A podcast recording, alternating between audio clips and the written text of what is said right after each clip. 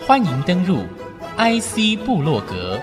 让部落格阁主谢美芳带您网罗市场情报，链接产业趋势，预见科技未来。请登入 IC 部落格。欢迎听众朋友再度收听 IC 部落格，我是部落格阁主谢美芳。今天在这个新思科技发展三十周年的系列专题当中呢，邀请我们的半导体设计界相当重要的一位才子 CEO 啊，钰创董事长卢超群董事长，欢迎您。呃，美方你好，各位听众好。台湾的半导体产业在这个关键的时间点上啊，的确做了很多的突破跟努力啊。现在这种人才、技术的这种挑战壁垒非常分明的情况之下，特别是在我们的 AI 布局上头，您跟新思科技工研院在去年哦就有一个联盟成立，在这里头来谈我们的整个人才产业的擘画这一块，您又是怎么来看这个事情的呢？AI on chip 是非常容易懂，因为台湾的专精是在做半导体，就是 chip。那全市的趋势就是往 machine learning、artificial intelligence 走，也就是人类开始说，我的半导体跟我的系统通讯的技术到了一定的程度，我除了人类继续开发先进的科学，是不是可以用 machine 来帮人类思考？所以这个叫 artificial intelligence，我们人类的智慧叫做 human intelligence，所以这两个加起来。是不是人类的未来？那已经不必怀疑了，因为现在的汽车、现在的 drone、现在的 computer 视觉，像预创推动的 i3D 公司做的两眼攫取 3D 的影像，这种 AI 的技术已经蓬勃发展。所以，我们把台湾 AI 的未来发展，能不能寄望用 chip 的基础推动一个 AI 加 chip？的这样子的一个产业，那方法是产官学研，尤其是现在科技部的部长，还有这个行政院的副院长，当时我就跟他们谈，所以 AI on Chip 这个联盟啊，它是一个平台，它现在有一百二十几个会员，还有不断的人来加入，有各处对 AI on Chip 有水准、有知识、有抱负、有方法。都可以来谈，所以呢，它是个非常正面的平台，而让各个公司、他们学校能互动。至于他们自己要去建立什么 project，是每个公司、每个学校、每个岗位他们的事。现在各大学啊，也都要成立这个顶尖的世界级团队跟人才的这个研究啊，请您来分享，你对他的这个擘画未来会是什么呢？AI on Chip，它这个联盟啊，它这个平台，并不是要去说，我今天定个五年目标，因为啊，AI 这个领域太复杂、太广泛，如果在一开始就把它用计划经济给定几个目标，就想变成能掌握到整个 AI 产业的发展，那个是把自己做小、做弱的一个开始。所以我们一开始的时候是不限制的。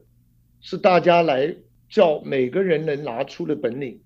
因为在这个平台上互相去定义，互相再结合去找一个领域，那个领域是可能比如说两家公司、三家公司，他们因为我们这个平台给他的方向，能够接触到一些国际跟国内发展的大趋势，他们结合在一起，他们也跟我们报备。又加入对他们 project 的兴趣，然后四五家厂商在一起，他们是真正的联盟去做他们的目标，所以这样一个方向是世界没有的，在 AI 跟 chip 中间的 consortium 没有，现在没有。那这个联盟到目前为止怎么样？经费也不是这个联盟的目标，因此也没有很多经费。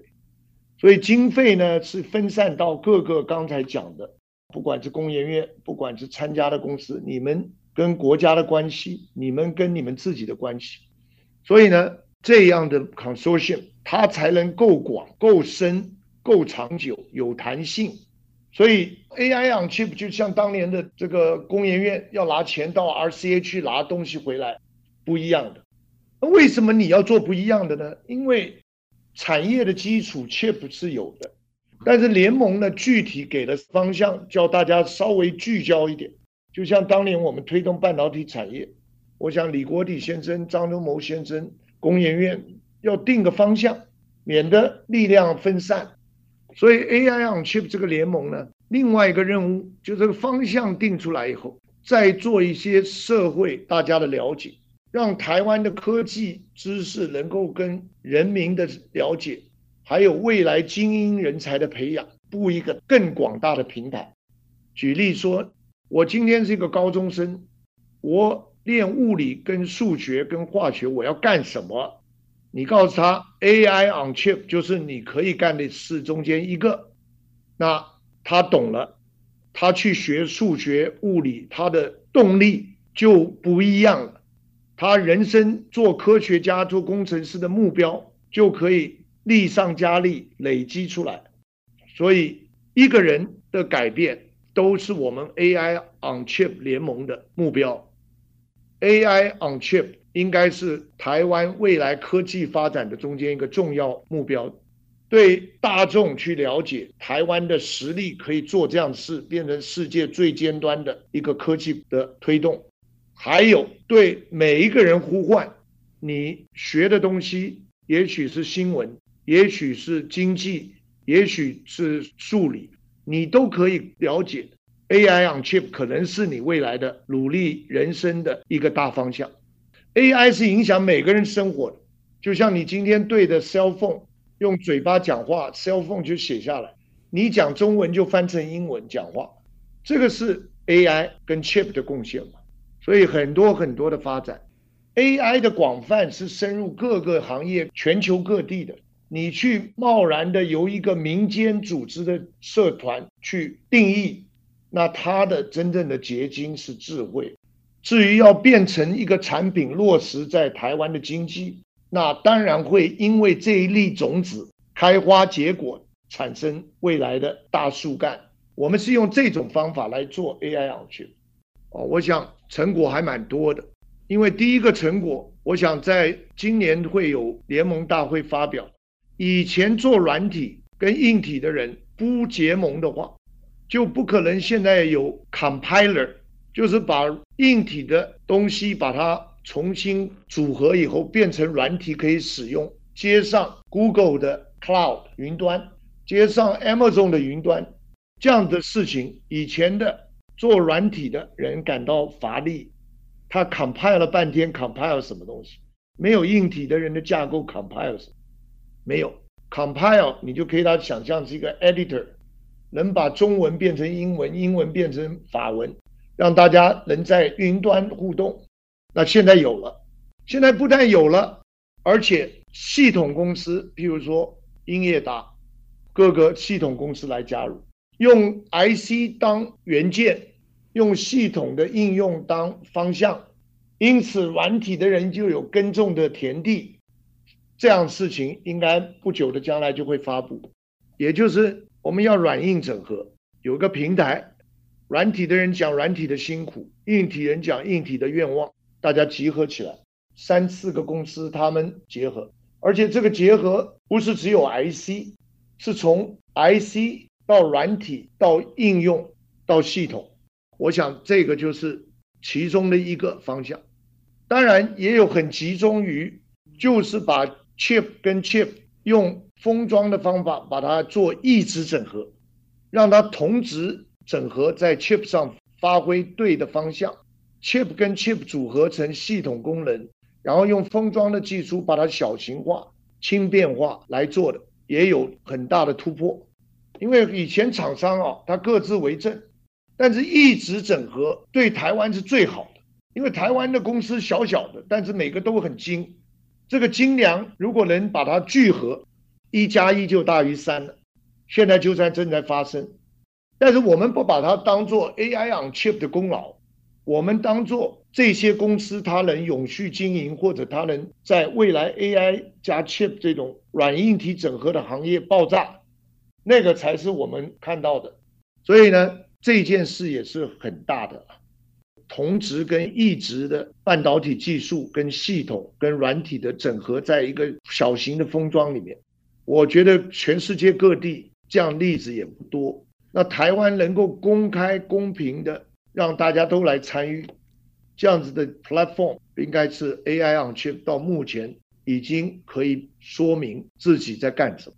非常的谢谢我们精彩的 Niki，总是用这样的一个热情的心、智慧的口来说口中的半导体产业。谢谢卢董事长，谢谢，谢谢。那我们也先休息片刻，稍后呢再回到 IC 部落格，继续和听众朋友来分享。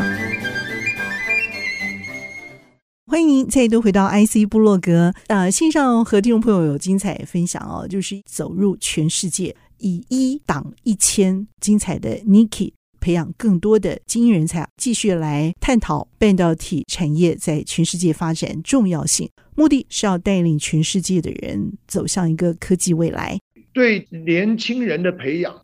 他可以知道我要做半导体业，我的目标是什么？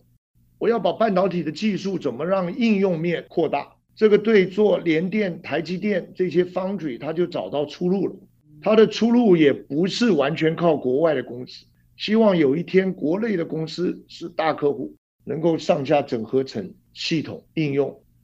那年轻人呢，他又喜欢写软体，他就认知了，如果不善用台湾有的半导体的产业，你的软体，除非你是天才，create 一个纯软体公司，你为什么不 create 一个 AI 软体，加上用 chip 做你的 base，用系统？公司做你的出口来整合，所以很多年轻人也都投入了。我们马上要办一个九月底有个青年论坛嘛，AI on Chip 的青年论坛。结果去年的青年论坛来的我非常满意，报名的高中生、大学生多到不行了，而且听说网络上的人数比当场的人数还要多两倍。我想今年一定盛况空前。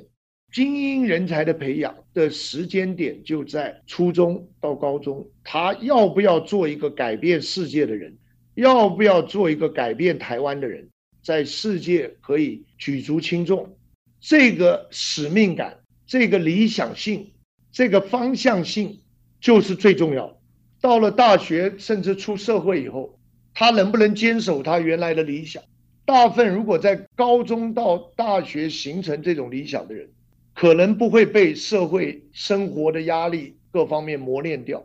也许他出头的时候是四十多岁了，也许他出头的时候甚至六十岁了。我在美国看过 Stanford，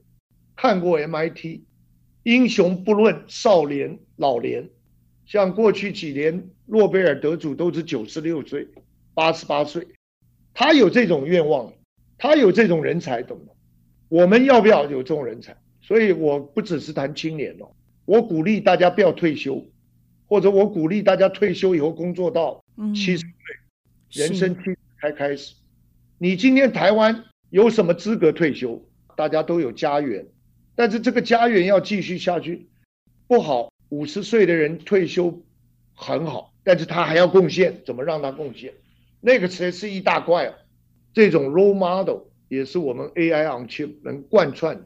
所以特别跟你 announce 两个大会了，我们并不是疫情制服在那边，我们是聚焦，不要搞很多会，搞很多会根本都搞不清楚。台湾就是要聚焦，让人搞清楚，不能发散。我们不是像美国那么大的国家可以发散，但是我们又要发散，又要聚焦，怎么办法？所以这就是 AI on Chip 联盟背后推动，然后让青年论坛集中火力跟产业合作。